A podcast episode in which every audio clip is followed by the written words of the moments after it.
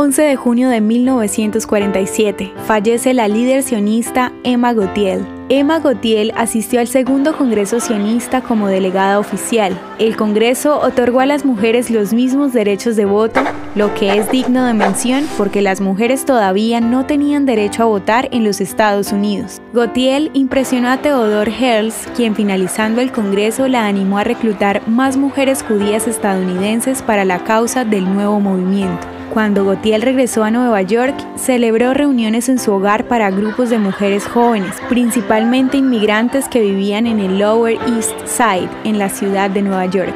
Llamándose a sí mismas hijas de Sion, el grupo estudió temas sionistas y judíos y finalmente adoptó el nombre de Hadassah en memoria de la madre de Gautier. Continuó desempeñando un papel de liderazgo en Hadassah, al mismo tiempo que servía a favor de la división de mujeres Keren Hayesot y la Liga de Mujeres para Palestina. Hadassah se convirtió en una de las organizaciones sionistas más efectivas del mundo, reclutando durante décadas a mujeres judías para comprometerse con la construcción y la defensa del Estado judío.